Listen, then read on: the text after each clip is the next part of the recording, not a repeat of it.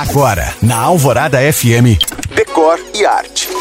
Nos últimos tempos, eu tenho trazido às sextas-feiras peças clássicas do design, que são aquelas peças que marcam a época, atravessam o tempo e se tornam referência. Essas peças, quando originais, são mais caras, bastante desejadas e muitas vezes símbolos de status para quem adquire. Sendo assim, nada mais natural do que o mercado se adaptar para democratizar essas peças e vender para quem não tem dinheiro para adquirir uma peça original, mas quer ter uma igual em casa. Alguns desses designs clássicos, inclusive, já caíram a patente, no caso, os direitos autorais sobre eles e podem ser reproduzidos. E aí, dentro desse contexto, existem dois tipos de reprodução: a fake e a réplica. A réplica reproduz fielmente o modelo original, segue o mesmo padrão de tamanho, de material, de cores e pintura. Ela só não terá um selo de originalidade, mas pode ficar bonita aí na sua casa e durar anos com muita dignidade.